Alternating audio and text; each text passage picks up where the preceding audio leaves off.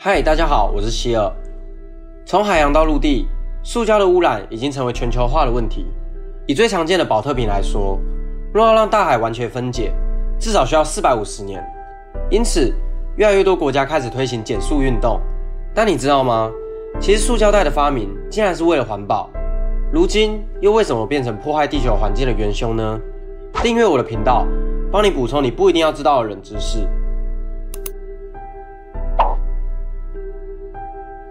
早在塑胶袋问世以前，当时的人们大量使用纸袋，不仅不耐用，还要砍伐大量树木，在制造的过程中还会消耗大量的水资源。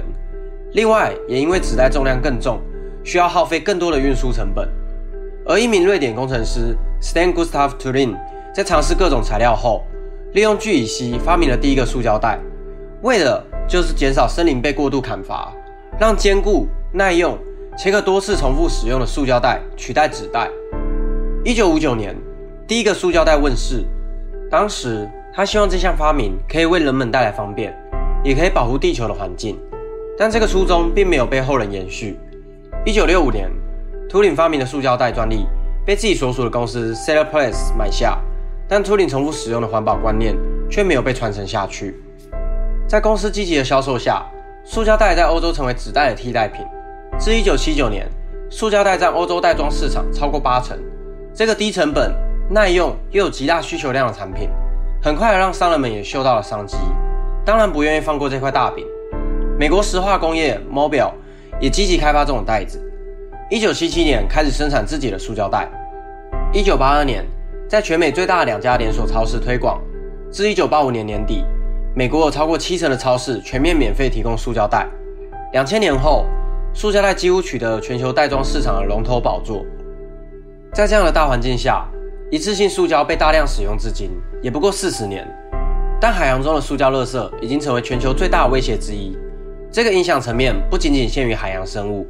因为海洋来不及分解这些大量的塑胶垃圾，海水会变得浑浊，许多海洋植物便无法进行光合作用，这会导致海洋所吸收的二氧化碳降低，进而加速温室效应。根据联合国估计，塑胶袋目前年产量约为五兆个。专家推测，在二零五零年，海洋中的塑胶垃圾数量很可能超过鱼类。这样的结果是图灵万万没有想到的。而当环保意识抬头，许多国家立法限制塑胶袋的使用，也鼓励民众自备环保袋。图灵的儿子 Raul Turing 在接受访问时，则讽刺地表示，他的父亲早在上世纪七十年代就已经开始实践自备环保袋的理念。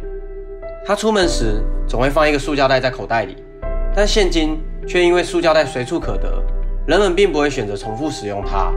甚至在二零一零年，塑胶袋被美国《时代》杂志评为五十个最糟糕的发明之一。其实发明并没有好坏之分。诺贝尔发明炸药是为了提高道路开拓的效率，但却被用于战场上。图灵发明的塑胶袋也是为了环保，如今却成为各国环保人士的眼中钉。因此，我认为发明并没有好坏之分，后人如何使用才是真正的关键。今天的影片就先到这边。想看更多你不一定知道冷知识吗？订阅我的频道，看更多有趣但不一定有用的影片。我是希尔，我们下次见。